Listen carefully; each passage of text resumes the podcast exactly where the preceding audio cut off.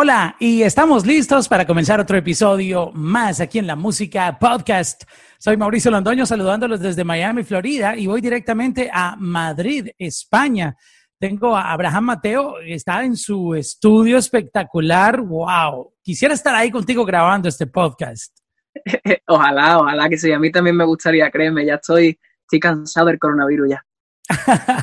Pero bueno, estás en un buen lugar donde puedes desarrollar tu creatividad. Como me lo contabas antes de comenzar, estás produciendo también música para otros artistas. No, no, no sabía también que tenías esa, esa faceta de compartir tu talento a, a otras, eh, otras personas, a otros artistas. Sí, sí, gracias a Dios, pues bueno, me, me están surgiendo oportunidades muy buenas, ¿no? Eh, ahora es como que se está corriendo la voz de que estoy produciendo música y, y pues bueno, estoy produciendo para Juan Magán y The Queen. Eh, oh, wow. Una, sí, sí, Belinda, o sea que, que muy contento, ¿no? Porque al final es una cosa que llevo haciendo desde que era pequeñito, pero pues ahora pues se me está presentando la oportunidad de hacerlo no solo para mis propias canciones, sino para otros artistas también.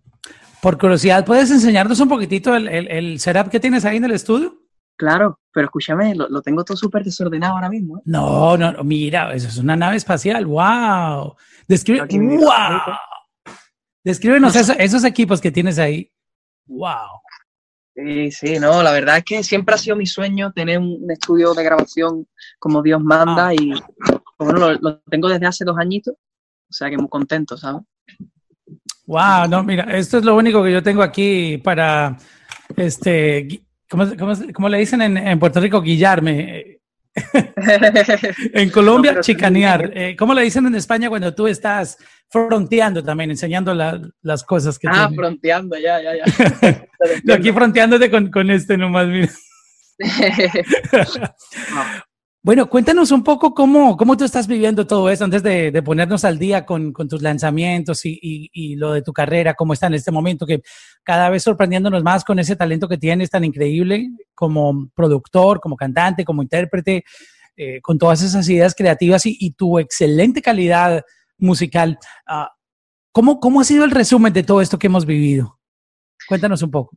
Pues, pues nada, ahora mismo eh, estoy trabajando en el nuevo disco y un disco muy especial para mí, es un disco como de, superación personal, por así decirlo, se llama Sigo a lo mío y, hablo un poquito de, cómo me siento, ¿no? Es como que me, hablo, me abro por primera vez al público en contar un poquito mis sentimientos en una canción que es la, la intro del álbum y, y, es un mensaje pues de positividad, ¿no? Para la gente también que ha sufrido pues algún tipo de bullying, acoso o que esté pasando ahora mismo por un momento así, pues como, venga, todo se puede, ¿no? Y, quería transmitir eso en este álbum, por eso le puse ese, ese título, porque pues cuando yo era pequeñito la, las cosas fueron, fueron duras, pero, pero al final eh, recogí todo, todo esa, toda esa negatividad, por así decirlo, y la transformé en energía y en fuerza para hacer las cosas lo mejor posible, ¿no? Entonces por eso le puse este título al álbum, además un álbum que tiene baladas, que, que hacía tiempo que, que bueno, que, que se lo debía a mi público, porque siempre me estaban pidiendo baladas, así que muy contento de que, de que este disco lleve también amigos, muchos amigos como Becky G, CNCO, Manuel Turizo. Wow. Eh, sí, sí, no, muy contento, de verdad que sí. O sea, tienes, tienes gente súper talentosa en, en, en, el álbum. Este, ahora mismo hay un, un track tuyo que, que, lanzaste que se llama Sigo a lo mío.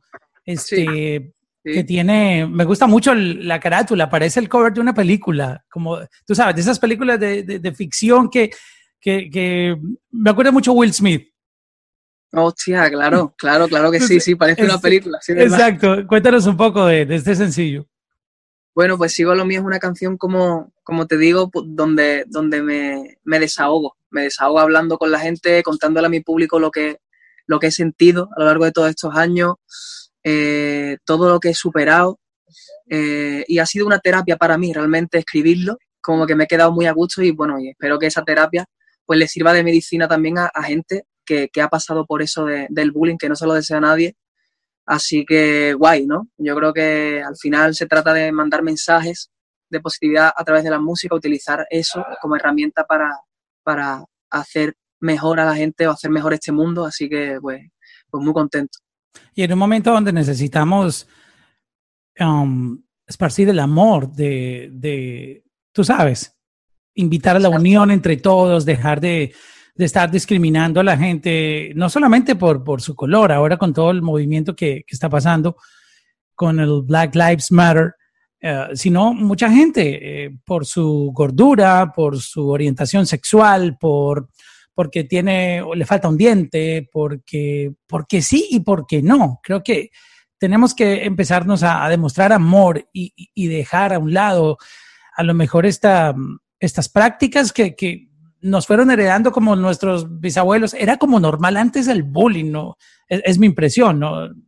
Que antes era mm. como normal reírse de alguien que porque era mm, gay o su preferencia sexual o así. Tú, tú viviste, uh, ¿qué tipo de bullying fue el que tú experimentaste para que nos cuentes un poco esa experiencia?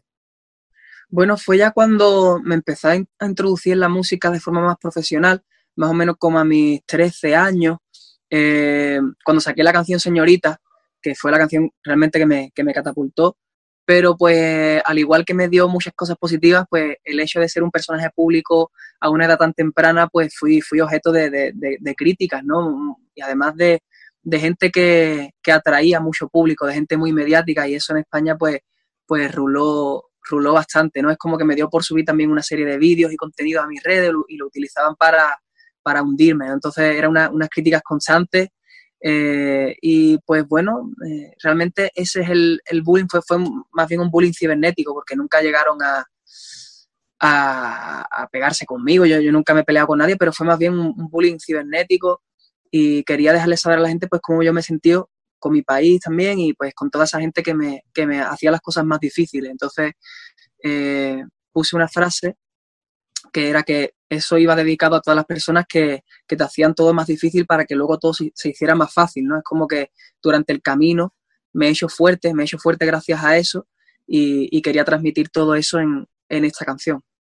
¿Por qué tú crees que, que la gente cuando ve a alguien que emprende un proyecto, en este caso a los artistas, ¿por qué les escriben tantos mensajes como de odio? cuando lo único que hacen es entretener. ¿Entiendes lo que te quiero decir? Un artista nunca se mete con nadie. Bueno, hay algunos que son polémicos, tú sabes, pero dejando a un lado ese, ese tipo de comportamiento que, que sí puede afectar la sociedad, pero alguien que simplemente está entreteniendo y hasta por el color del pelo que se pone o porque se pintó las uñas, ya lo quieren acribillar e, en Internet. ¿Por, ¿Por, qué crees que la gente reacciona así cuando a ti no te afecta que otra persona se pinte las uñas o, o, o, se pinta el pelo de un color. Es increíble, tío. Yo, yo no lo entiendo, ¿no? No entiendo que, que, que pasen estas cosas. Eh, eh, es un tema en el que hablo de la realidad, realmente, de la realidad de, de, la vida, ¿no? Cuando una persona destaca o lo que sea, o, o, está en proceso de hacer algo y lo hace con buena intención y de buen corazón, eh, siempre habrá gente que, que, te quiera hundir, ¿no? Y que, que no quiera que tú que tú subas. Hay mucha maldad en este mundo y mucha negatividad por parte de muchas personas. Al igual te digo que, que con todas esas críticas también se contrastaban con mensajes de amor y, y, al final todo se llevó positivamente porque había mucha gente que me, que me apoyaba ¿no? en, mi país y, fuera y eso fue lo que me hizo también tirar para adelante, ¿no? refugiarme un poquito en la familia, en los fans y, y, gracias a Dios pues pude, pude tirar para adelante y, y, hacerme fuerte rodeándome también de la gente que me quería y demás. Pero es increíble porque pues yo era menor también, ¿no? Tenía como 13 años, entonces recibir todas esas críticas por parte de, de gente eh, más mayor y que además se aprovechaban un poco de, los números incluso que, que, yo atraía para hablar mal de mí simplemente, pues me pareció muy sucio, ¿no? Realmente y, más criticando a un menor eh, y utilizando insultos que, que realmente no, no, tienen ni sentido, ¿no? Porque llamar, por ejemplo, gay a una persona a día de hoy es increíble y locura que, que se pueda utilizar como un insulto. Eh, cuando, cuando no lo soy, no tendría ningún problema en decirlo, pero bueno, utilizarlo de insulto me parece eh, totalmente incoherente. Así que, pues bueno, hice esta canción y me, me, he quedado muy a gusto, me he quedado muy a gusto diciendo cómo, cómo yo me siento. ¿Qué comentarios te ha hecho la gente con respecto a esta, a esta canción que seguramente hace que mucha gente se identifique con, con la temática que tiene. Eh, como para resumir un poquito, porque yo sé que los artistas leen mucho el feedback que los fans les envían a través de social media, que ha logrado integrar como esa comunicación, acercarlos un poco más. Eh, de esos mensajes positivos o, que tú sentiste que la gente tomó la canción o le llegó en un momento correcto, puedes compartirnos si leíste alguno que, que, que tú dijiste, wow.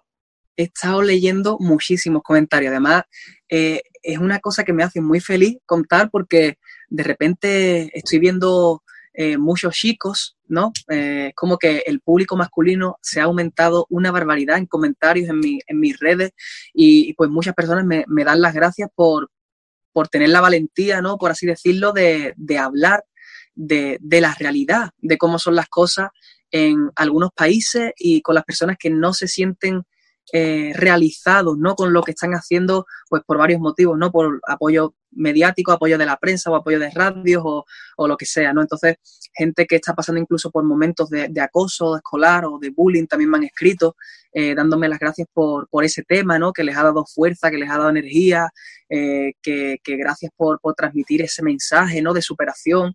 O sea que es increíble la, la, cantidad de cosas positivas que yo he logrado sentir y, he logrado hacer con este tema. Para mí no hay regalo más, más bonito que ese, que saber que ayudo a otra gente y, y, pues bueno, con este single siento que lo he hecho, así que estoy muy feliz. Wow, y eso es lo importante. La música tiene también un, un canal muy bonito y es que puede transportar esos mensajes. Muchas veces son de party, de fiesta, de club, de desamor, pero en algunas oportunidades eh, tocan temáticas sociales como, como, como tú quisiste hacerlo también y, tocar corazones eh, con esta canción. Este, hablando un poquitito de, de, de, la escena en tu país, me parece muy interesante todo lo que ha venido sucediendo con, con lo que viene de esta nueva ola de artistas en, en España. Este, hay mucho talento que, que empezó a salir y, y, te digo de esta nueva generación, porque obviamente España, si vamos a revisar la lista que hay de, de los artistas que, que son reconocidos a través de la historia, imagínate, o sea, son leyendas, tienen muchas leyendas. Pero uno no veía España, digamos, en el, en el ámbito urbano o con toda esta transformación musical que hemos tenido, que comenzó por el reggaetón, obviamente, pero mm, ya no solamente es de Puerto Rico, ya hay artistas, tú sabes, colombianos, está Maluma, J Balvin, este, hasta el mismo Nicky Jam tiene mitad colombiana porque su carrera renació allá, etcétera. Hay artistas de Argentina, Paulo Londra, este, de muchas loca locaciones en, en, diferentes partes del mundo que ya, ya empezó el sonido urbano a internacionalizarse, no solamente quedarse en Puerto Rico, sino que se descentralizó y, y, en cualquier lado ya están saliendo muchas estrellas. Y España tiene un movimiento increíble, cada vez uno descubre más artistas que yo me los encuentro y digo, wow, qué talento. Uno de ellos, recuerdo, por ejemplo, de los primeros que escuché hace pocos años, Da Soul. Um, bueno, estás tú, este Rosalía, este, y, y eh, Don Patricio, creo que también es eh, español, si no estoy mal. Uh -huh. Sí, sí, sí. Canario. Hay, hay, hay, muchos, muchos que uno dice, wow, ¿dónde estaba toda esta gente? O sea, puedes resumirnos un poco de en, en qué momento o, o, qué estaba pasando en España con la música cuando llegó esta explosión que, aparecen artistas, porque sí sabíamos del éxito de Daddy Yankee, este, Don Omar, todos los artistas llegaban a España girando, Joel y Randy, Wisin y Yandel, etcétera, pero uno no sentía ese sonido español internacionalizado, al menos no sabíamos si había sonido urbano allá, pero de un momento a otro nos vino un tsunami. Háblanos de, de esa transformación del sonido español. Pues mira, yo creo que, que la, la, la, onda tan grande, la ola tan grande que ha habido de música urbana, ha, servido para que ahora la música urbana sea un abanico de, sonidos y que cada uno pueda hacerlo a su rollo, a su estilo. Y, yo creo que la clave ha sido realmente transformar lo que uno venía haciendo con adaptarse al, nuevo sonido. Y han salido cosas muy interesantes. Yo, por ejemplo, eh, he visto en España fusiones y propuestas de, de artistas que, realmente se están dando a conocer ahora, que, están fusionando lo que ellos hacían con lo que pasa ahora mismo en el mundo de la música. Y, es lo que les está catapultando, yo creo, fuera, ¿no? Es lo mismo con Argentina, lo mismo con, Colombia, y en mi caso yo siempre he estado muy conectado con la música latina, aunque yo sea español, siempre me ha gustado muchísimo escuchar música urbana, desde pequeñito eh, he compartido eso con mi hermano, ¿no? Y, de alguna forma pues por eso sale tan, tan natural también. Y llegó un momento en el que me apetecía combinarlo con, con sonidos de mi tierra, con raíces un poquito más españolas, un poquito más andaluzas, y yo siento que es lo que, lo que al final te caracteriza y hace que tu sonido eh, tenga un poquito más de identidad, ¿no? Entonces yo creo que en España eh, pues había mucho jugo por sacar, ¿no? De, muchos artistas que tienen mucho talento, como has mencionado, y, muy contento y muy orgulloso de lo que se está consiguiendo, no solo en la industria musical, sino también en el cine, ¿no? Con las series, La Casa de Papel, es como que... ¡Wow! No, ya estás... es que estamos hablando de grandes ligas ya. Eh, es increíble cómo, ahora que empiezas a mencionar las producciones, yo estoy aquí en Estados Unidos y se supone que tenemos a Hollywood en el West Coast, que somos la meca de, las producciones, tú sabes, de, películas, series, cuando cada vez que entro a Netflix, hablando del tema de Netflix, son películas españolas y estamos en Estados Unidos. Obvio, salen, salen algunas dobladas en, inglés, este, pero si tú quieres oír el idioma original, lo, lo escuchas. Pero créeme que de 10 películas, a veces 6 de las que me encuentro en, en el homepage recomendadas en, en, películas de suspenso. Me gustan mucho las, las películas que, que, me tienen todo el tiempo como quién es el malo o por qué está pasando esto. Este, y están sacando unas producciones. Y yo digo, pero bueno, yo estoy en España o estoy en Estados Unidos, porque tú estás esperando es ver eh, producciones de Hollywood. Pero mira, créeme que no tienen nada que envidiarle porque te quedas asombrado de la calidad y no sé, y cada vez llegan más y más películas y series. O creo que están viviendo un buen momento en el entretenimiento en España, ¿no? Totalmente, totalmente. Yo, yo alucino ¿eh? cuando veo las, producciones que están haciendo, que, que, me veo ahí la gran vía, que, parece Times Square, ¿no? De repente lo, lo, hacen de una forma muy, muy internacional y, y, yo mismo me sorprendo de lo que se está consiguiendo en mi, en mi país, ¿no? De, de que mi producto, el producto que, pues, que se hace aquí, que, que se esté exportando, al mundo, o sea que me hace sentirme súper orgulloso, súper orgulloso, de verdad que sí. Oye, hablando un poquitito de, de la cultura, ¿cómo, ¿cómo fue la entrada del el sonido urbano a tu país? En muchos países lo vetaron, en muchos países fue polémico porque decían que las canciones eran obscenas, que no podían sonar en radio. Tú tienes un poco de esa historia porque creo que fue similar en muchos países que fue como una um, un rejection, como que la gente no, oh, ese género de gente de calle. ¿Cómo fue eso en España? Pues fue, fue complicado, fue complicado la transición, ¿no? De, por ejemplo, eh, pasar de escuchar todo el tiempo lo que era un, un pop nacional, ¿no? Con, con, artistas locales de aquí a de repente escuchar artistas de fuera cantando eh, música urbana yo creo que para las radios fue, fue difícil, ¿no? El, hecho de, adaptarse también.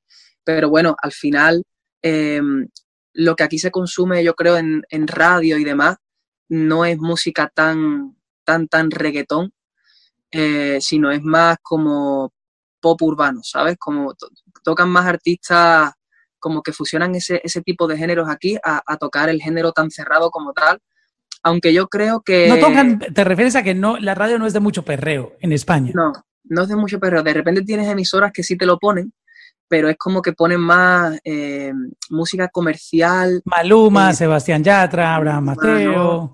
Fonsi. Eh, exacto. Exacto, yo, creo que es más así, aunque hay emisoras que por supuesto te tocan lo que, lo que tú pidas. Lo que pasa es que el problema o, o, la bendición es que ahora mismo la, la gente puede elegir lo que quiere escuchar. Entonces, la radio a veces se tiene que ver obligada a, poner lo que la gente pide. Y cuando tú te metes, por ejemplo, en Spotify, que ahí es donde de verdad se ve lo que el público quiere oír, de repente todo lo que suena es reggaetón completamente y además un reggaetón ya cerrado, de perreo de verdad. Eh, entonces, pues, pues al final no les queda de otra. Yo, yo creo que es cuestión de, lógica el, el, poner lo que la gente escucha, lo que es tendencia ¿no? en el mundo. Hablando de ese tema, ¿cómo, cómo están manejando el lenguaje en las canciones? Eh, ¿Se adaptan al, al, diccionario boricua que fue quien inició este movimiento entre Panamá y, y, Puerto Rico? ¿O ya le agregan sus propias, uh, su jerga local, su, slang, su, su lenguaje eh, español? porque tú sabes, no es lo mismo algarete, eh, en Puerto Rico es una cosa y en, en, España puede ser otra cosa, como eh, cada palabra tiene una interpretación diferente.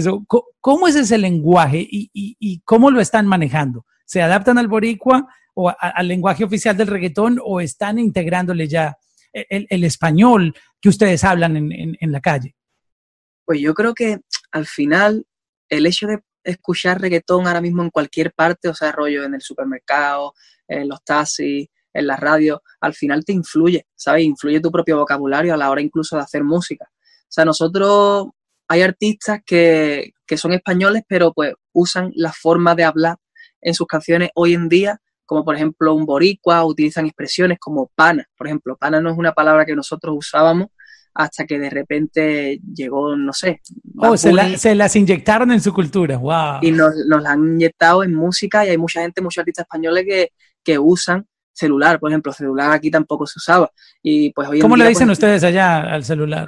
El móvil, el, móvil, el teléfono. Y, pues claro, y, ahora te das cuenta de, la gran influencia que ha habido, ¿no? En el mundo y en mi país con, la música urbana. Y pues también hay muchos artistas que, utilizan esa herramienta eh, o, el arma de, utilizar la jerga de, de aquí de España para así diferenciarse y tener un poquito más, más de identidad también. Y lo fusionan de repente, utilizan expresiones de, afuera, de dentro, y yo creo que es la gracia también, ¿no? El, hecho de, innovar y de poner expresiones que afuera suenen diferentes, porque a la gente le gusta escuchar cosas raras o cosas frescas o cosas que no saben lo que significan cuando nosotros, por ejemplo, aquí escuchamos chambea, jala, no, no sabemos lo que es. tenemos que meternos a buscar qué es. En el diccionario. Exacto, exacto. Y entonces, pues allí yo creo que suena gracioso y suena especial también que tú de repente metas, pues como mola, ¿no? En una canción o lo que sea, pues ya poquito a poco se va dando forma al vocabulario. Una de esas palabras que yo creo que sería buenísimo hacer una canción es guay. Ah, guay. Nadie lo ha hecho. Cuando algo, nadie lo ha hecho. Eh, guay es algo chévere, algo cool, algo bacano. Dependiendo de, tu nacionalidad, pues hay muchas interpretaciones, pero es una palabra tan, tan chévere escucharla. ¡Hey, qué guay! Y, esa palabra es súper catchy. Yo, yo creo que una canción así, el, el mundo entero la, la, la, agarraría de una, porque es, es, es, una palabra cortica, pero al mismo tiempo que guay. Sí, sí, te dan ganas de usarla. Tiene gancho, sí, Exacto. Tú, y además nos, nos, representa esa palabra. Es como que la gente piensa en España y piensa en tío, guay. ¿Sabes lo que te digo? tío también, esa otra. Claro, claro, claro. Está muy ya, ya, no, yo creo que hace falta que, que, que nos llegue esa, ese sonido urbano, pero con el, con el lenguaje de la madre patria, ¿no? Tú sabes. Sí, sí, sí. Voy a este darle vuelta. A lo mejor hoy me sale un temita que se llame Qué guay. Qué guay. Te lo juro, la rompe, la rompe. Seguro, seguro. Porque ah. Maluma sacó hace poco una que se llama Que chimba. Que ah, chimba es un, término muy utilizado en Medellín para muchas cosas. Como cool, ¿no? También, ¿no? Exacto. Eh, tiene muchas interpretaciones. No es mm. como guay, que guay me imagino que significa una cosa. No, chimba puede ser en mala manera o en buena manera, pero puede ser que chimba es, ah. oh, que chimba ir a la playa. Oh, oh que, chimba el gol, que chimba el gol que hizo el Real Madrid. O lo puedes usar así. O también en mal contexto. Ah, se me se cree una chimba. Como, mm. como ah, se cree la, la, gran cosa. Claro. No, yo, yo creo que realmente chimba y guay son, son idénticas en, en cuanto a significado. Porque tú puedes decir, hostia, ese oh, tío que se cree muy guay. ¿Sabes lo que te digo? Se cree muy guay, se, ah, cree el mejor. somos igualitos los latinos en todos lados. Igual, igual, sí, en verdad. Quisiera que nos describieras un poco, ya que estamos ahí en la intimidad de tu estudio en, en Madrid, ¿cómo es tu proceso creativo ahí en ese lugar? ¿Cómo tú empiezas un, una idea de una canción, una melodía, ya que tienes ahí todos los juguetes, tienes tu, teclado, tu micrófono, tu software, toda la insonorización acústica? ¿Cómo, tú creas música ahí? pues cada canción es diferente, ¿no? Hay veces que me, apetece, em, o sea, ver el nacimiento de una canción a raíz de una guitarra. Ahí es donde realmente se ve si una canción es buena o no es buena, cuando tú la escuchas solo a guitarra. Y hay veces que me gusta a lo mejor a raíz de la guitarra ya empezar a hacerle los arreglos y una base.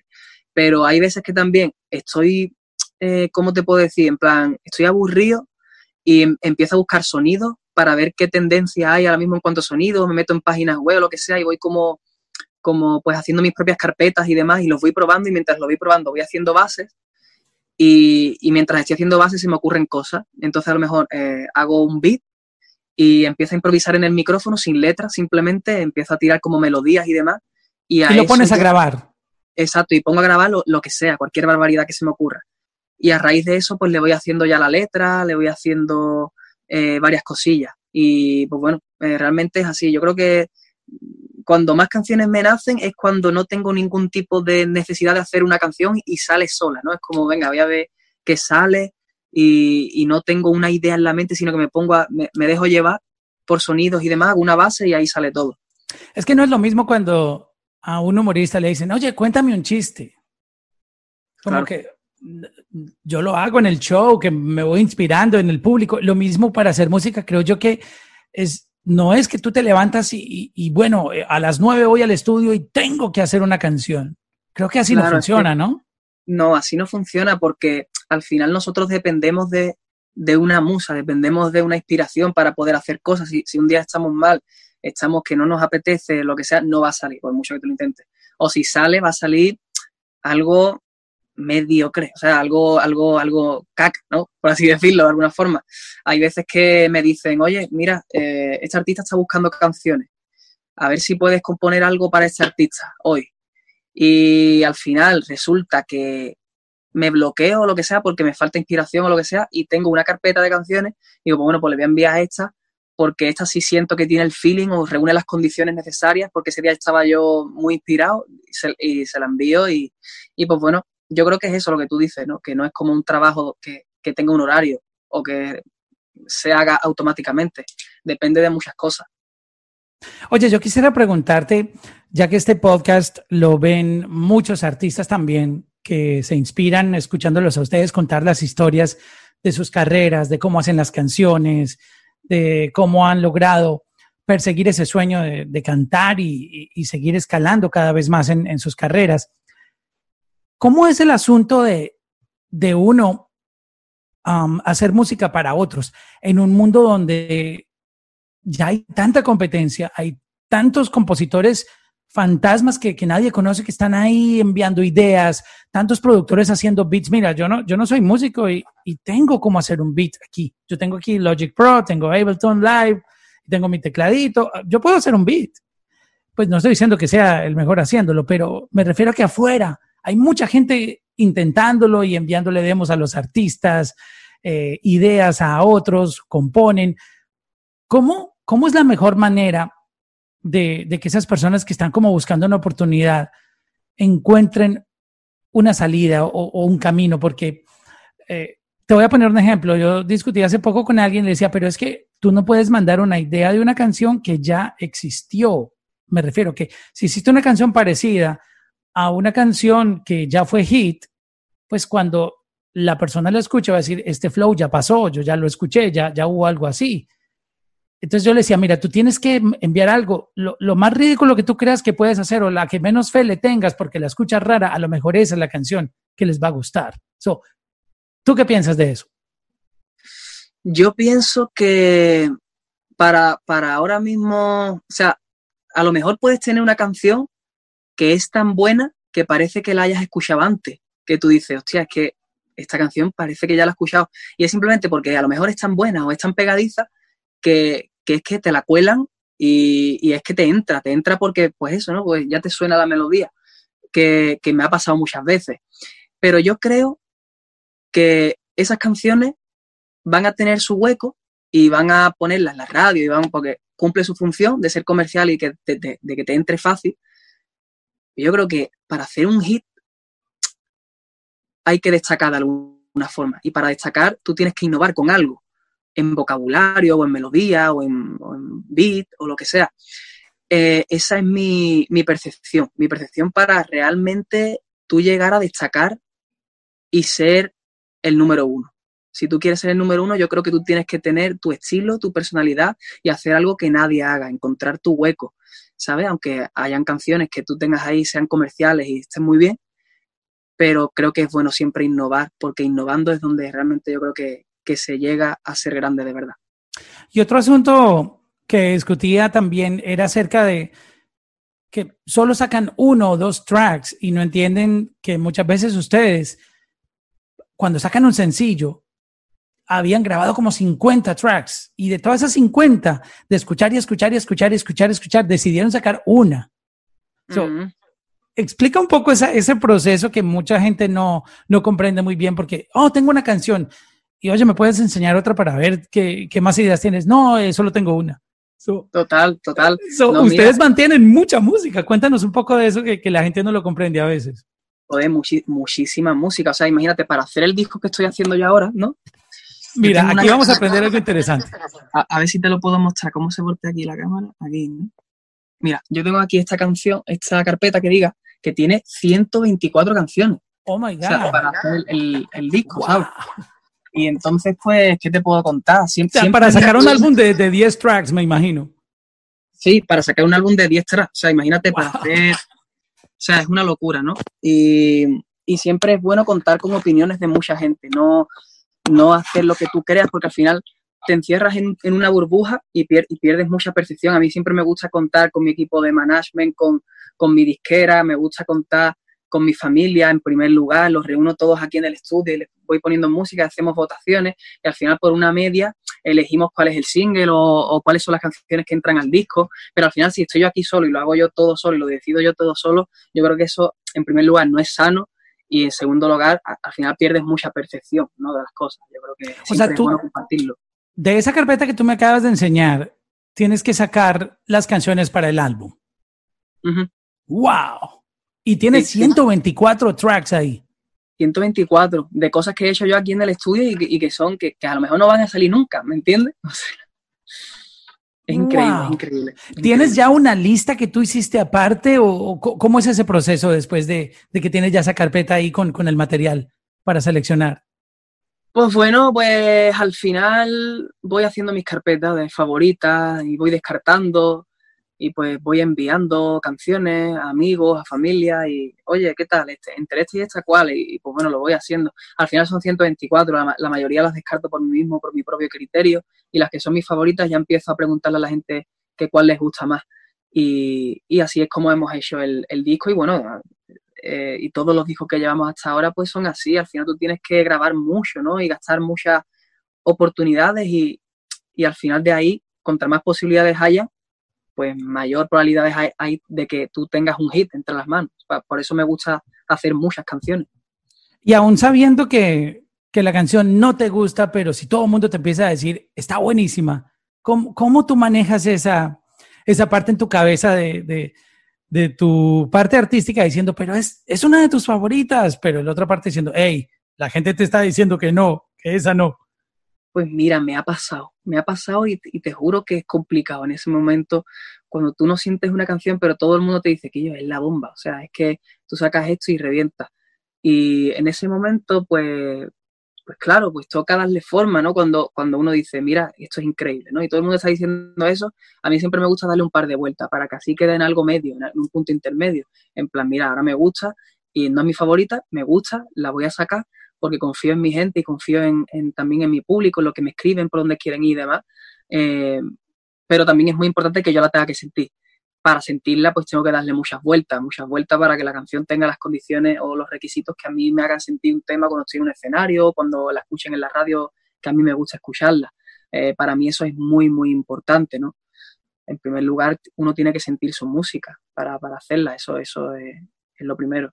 Pero tú no has notado que a veces esas canciones que se vuelven un hit grandísimo, sus comienzos fueron, no me gusta, no, quita eso que no me gusta, o sea, empezaron al revés, no gustando y luego terminaron en el pico, que son, son, son, procesos rarísimos de, de la música, ¿no?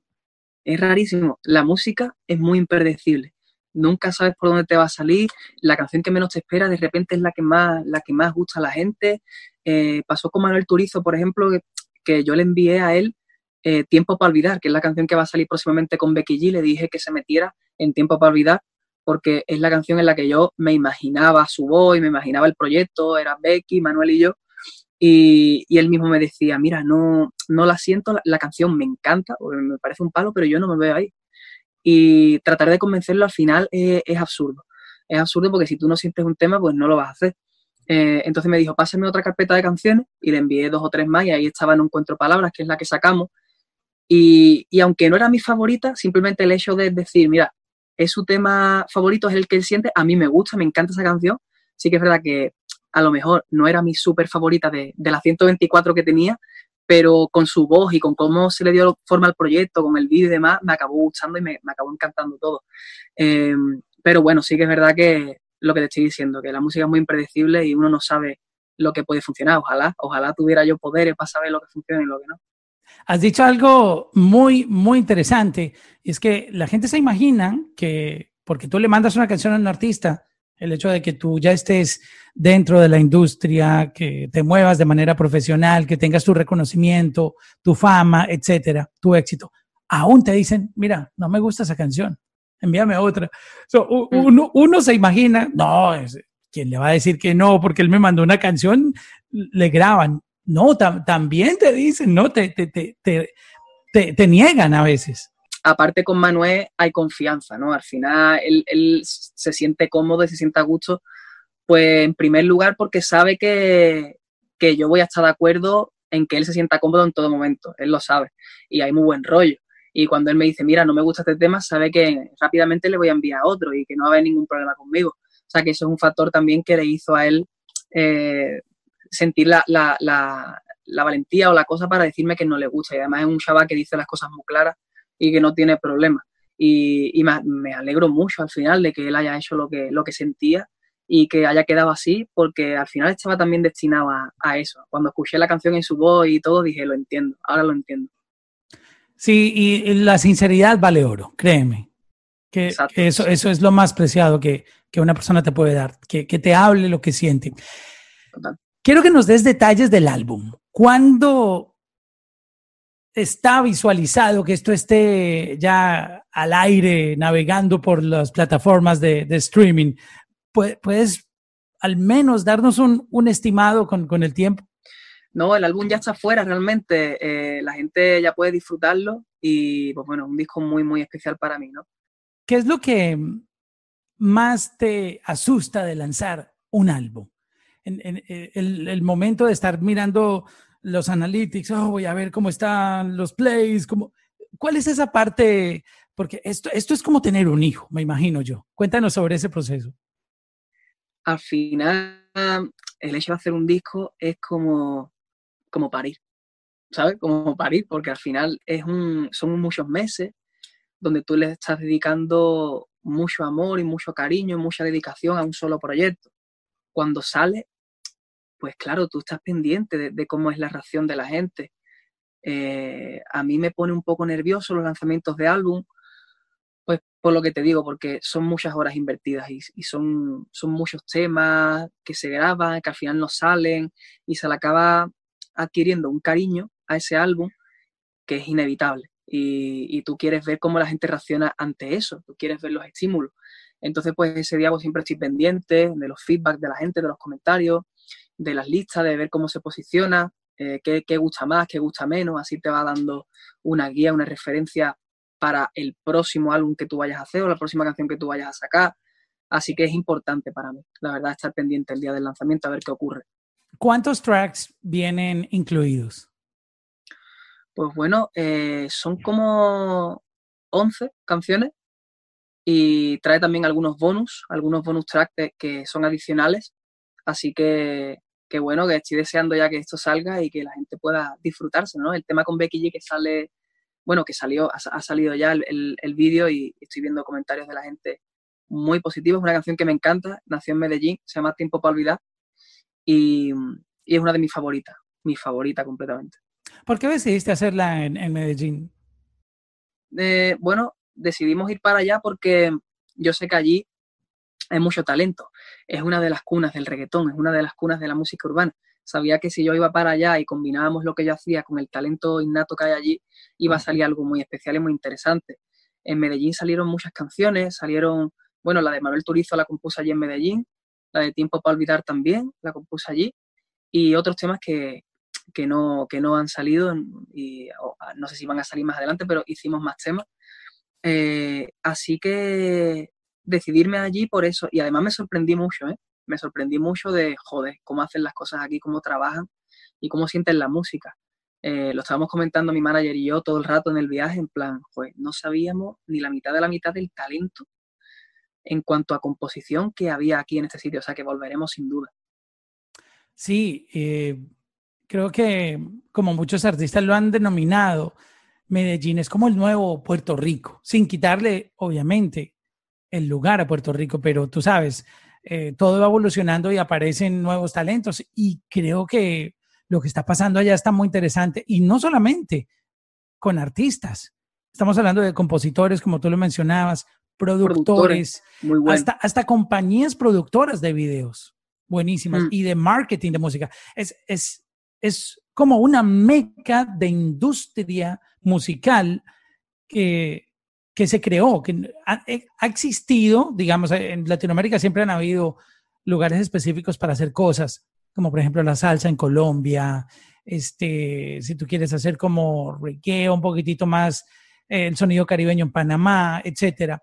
Pero Medellín llegó y reclamó un lugar innovador. Tú sabes, la ciudad se ha ganado premios innovadores, que la ciudad más innovadora, no recuerdo el año en que se lo ganó. Igual lo está haciendo con la música, están refrescando demasiado con las propuestas que tienen y creo que la conclusión a la que llego es que cada que escucho que un artista fue a Medellín, siempre viene como, como tú, impresionado de lo que ve. Me impresioné, me impresioné. Bueno, y si hablamos ya de las comidas y de las mujeres de allí, ah, pues ya la bandejita allí ya. oh, y no, increíble, de verdad que me encantó estar allí. Muy buena vibra. Sí, es tremenda ciudad.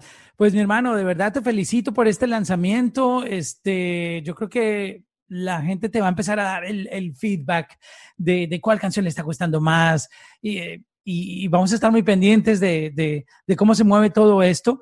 Este, háblanos un poco de los videos. Este, ¿Hay cuántos videos disponibles o vas a ir esperando como, como muchos artistas hacen que de, dependiendo de, cómo se mueve el álbum van empezando a lanzar los videos? Pues buena pregunta.